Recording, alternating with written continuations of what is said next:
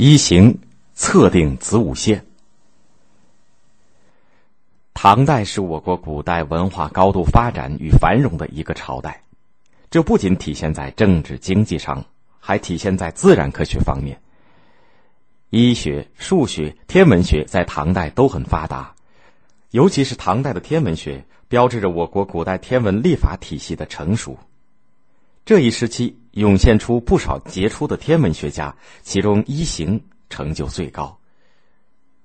一行俗名张遂，魏州昌乐人，就是现在的河南南乐。他出生在一个富裕人家，家里有大量的藏书。他从小刻苦好学，博览群书。他喜欢观察思考，尤其对于天象，有的时候一看就是一个晚上。至于天文历法方面的书，他更是大量阅读，日积月累，他在这方面有了很深的造诣。张遂年轻的时候来到长安，听说京城玄都观藏书很多，主持道长尹崇又是远近闻名的大学问家，便去向尹崇请教，还向尹崇借了汉代杨雄的著作《太玄》。没过几天，张遂来还书。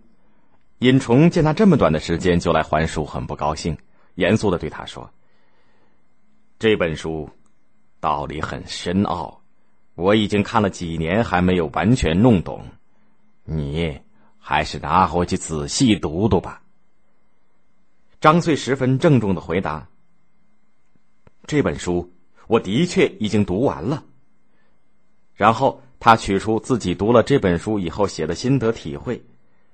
太眼玄图、一诀等交给尹崇。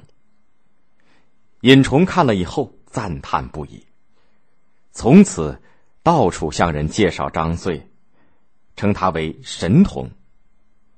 张遂博学聪明的名声就这样传开了。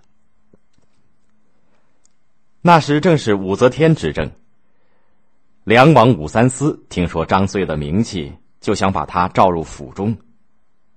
他派人向张遂传话，表示要和他交朋友。张遂本来就讨厌武三思，又怕拒绝了会惹祸上身，就去了嵩山。在嵩山会善寺，他遇到高僧普济。张遂佩服普济渊博的学问，对佛学深邃的精义也发生了深厚的兴趣，于是就剃度出家，拜普济为师，取法名一行。在寺院生活，环境安静，他便利用空闲时间钻研数学、天文学。不久，他对天文学的精通已经远近闻名。公元七一七年，唐玄宗召一行入京，令一行制定新的历法。一行对工作严肃认真，为了观测天象，使历法与实际天象相符合。一行与机械制造师梁令赞合作，创造出了黄道永仪和水运浑象仪，改进了观测仪器。水运浑象仪内部还装有自动报时器，这在天文仪器的制造和机械史上是一大创造。在掌握大量天文实测资料的基础上，一行发现古籍上记载的有些恒星的位置与实际不符。他重新测定了大约一百五十多颗恒星的位置，提高了新历法的精度。他从天文学的历史发展和自己的实践中认识到，日月星辰的运动是有一定规律的，但由于人们的认识水平有限，会产生误差。只有通过反复观测、修正，才可以得到比较正确的认识。为了使新编的历法适用于全国各地。一行还组织领导了规模宏大的天文地理观测，开展了实地测量，相当于今天子午线的工作。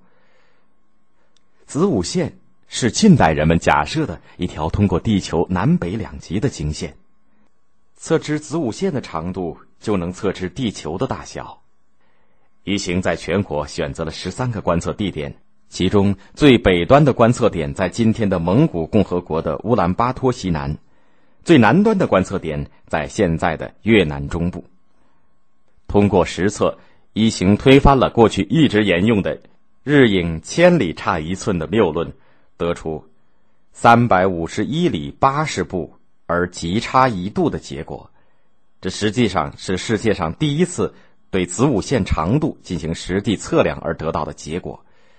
如果将这一结果换算成现代的表示方法，就是子午线的每一度为一百二十三点七公里，而现代用精密仪器测量出的长度是一百二十三点六公里。一行领导的这次大地测量，无论从规模还是方法的科学性以及取得的实际效果，都是前所未有的。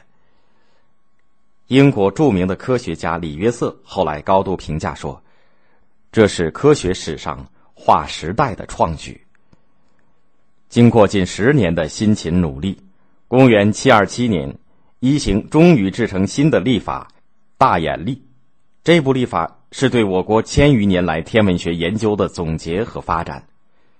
它的完成标志着我国古代历法体系的成熟。此外，一行还编写了《七正常历》《议论》《心机算术》《秀耀仪轨》《七曜星辰别行法》。北斗七星护魔法等书，后人为了纪念他在天文学方面的贡献，就将小行星一九七二命名为一型小行星。